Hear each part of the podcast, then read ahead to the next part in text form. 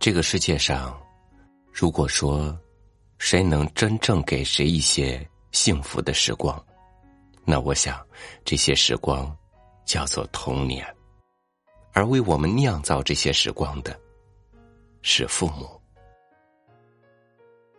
当我们说童年如何无忧无虑、如何幸福的时候，是在心安理得的想要继续得到父母的庇护吗？与您分享苏童的文章。我从来不敢夸耀童年的幸福。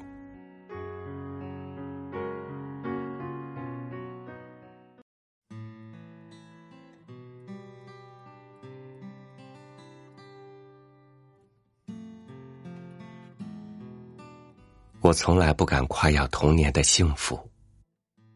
事实上，我的童年有点孤单，有点心事重重。我父母除了拥有四个孩子之外，基本上一无所有。父亲在市里的一个机关上班，每天骑着一辆破旧的自行车来去匆匆。母亲在附近的水泥厂当工人。她年轻时曾经美丽的脸，到了中年以后，经常是浮肿着的，因为疲劳过度，也因为身患多种疾病。多少年来，父母亲靠八十多元收入支撑一个六口之家，可以想象那样的生活多么艰辛。我母亲现在已长眠于九泉之下。现在想起来，他拎着一只篮子去工厂上班的情景仍然历历在目。篮子里有饭盒和布鞋底，饭盒里又是装着家里吃剩的饭和蔬菜，而那些鞋底是预备给我们兄弟姐妹做棉鞋的。他心灵手巧，却没有时间，必须利用工余休息时续好所有的鞋底。在漫长的童年时光里，我不记得童话、糖果、游戏和来自大人的过分的溺爱。我记得的是清苦，记得一盏十五瓦的灯泡，暗淡的照耀着我们的家，潮湿的未铺水泥的砖地，简陋的散发着霉味儿的家具。记得四个孩子围坐在方桌前吃一锅白菜肉丝汤，两个姐姐把肉丝让给两个弟弟吃，但因为肉丝本来就很少，挑起筷子就没有了。母亲有一次去买盐时掉了五元钱，整整一天她都在寻找那五元钱的下落。当她彻底绝望时，我听见了她伤心的哭声。我对母亲说。别哭了，等我长大了挣一百块钱给你。说这话的时候，我大概只有七八岁，我显得早熟而机敏。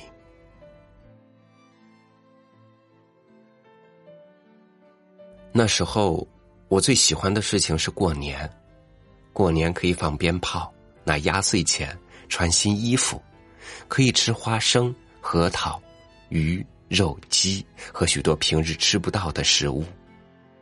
我的父母和街上所有的居民一样，喜欢在春节前后让他们的孩子幸福和快乐几天。当街上的鞭炮屑、糖纸和瓜子壳被最后打扫一空的时候，我们一年一度的快乐也随之飘散。上学、放学、做作业。因为早熟或者不合群的性格，我很少参与打玻璃弹子、拍烟壳这类游戏。父母在家里高一声低一声的吵架，姐姐躲在门后啜泣，我则站在屋檐下望着长长的街道和匆匆而过的行人，心怀受伤后的怨恨。为什么左邻右舍都不吵架？为什么偏偏是我家常常吵个不休？我从小出生的这条街道，后来常常出现在我的小说作品中，当然已被虚构成乡村树街了。街上的人和事常常被收录在我的笔下。只是因为童年的记忆非常遥远又非常清晰，从头拾起，令我有一种别梦依稀的感觉。一九八九年二月，我女儿天米是这年二月出生的，我做了爸爸。对于妻子和女儿，我都有太多的愧疚。我一个人在南京过追逐自在的日子。妻子在苏州拉扯着女儿，我的懒惰和自私几乎酿成大祸。那是妻子怀孕七个月的时候，有一天我回苏州，恰巧妻子那天原因未明的割血，是在深夜。妻子用脸盆接住那些血，她见我睡着了，不忍叫醒我。但我醒来了，我看见了脸盆里的半盆血，却说。怎么吐了这么多血？说完就又睡着了。妻子第二天住进了医院，医生说若再拖延，就大人孩子都危险了。我惊出一身冷汗。在医院陪着妻子时，我经常接受一种残酷的拷问：你是人还是畜生？我当然要做人。也许我的懒惰和自私的习性。从此有所改变了。一九八九年国庆节前夕，我母亲被检查出患了癌症。母亲辛劳了一辈子，拖着病体，又带了四个孙子、孙女、外孙女。她一辈子的生活目标就是为儿女排忧解难。当知道了癌症结果时，我们一家人都陷入了绝望的境地。我自欺欺人的期望于现代医疗技术，但心里已经有一块可怕的阴影挥之不去。母亲动手术后的某天，我在去医院的路上，顺便拐进邮局，买了一本刚出版的《收获》杂志，上面登载了后来给我带来好运的妻妾成群。现在。我常常想起这里面的因果关系，想想就不敢再想了，因为我害怕我的好运最终给母亲带来了厄运。当我在我的文学路上飞黄腾达的时候，我母亲的生命却一天天暗淡下去。我无法确定这种因果关系，我害怕这种因果关系。我记得。母亲从手术室出来之前，医生已经宣布母亲的病不可治愈了。我记得我当时想掐住医生的喉咙，不让他说出那句话，但最终我什么也不做，什么也做不了。一九九零年，炎夏之际，我抱着牙牙学，我抱着牙牙学语的女儿站在母亲的病榻前。女儿已经会叫奶奶，母亲回报以宁静而幸福的微笑。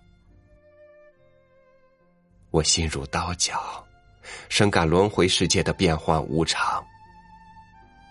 我有了可爱的女儿，慈爱的母亲却在弥留之际。七月，母亲去世，她才五十六岁。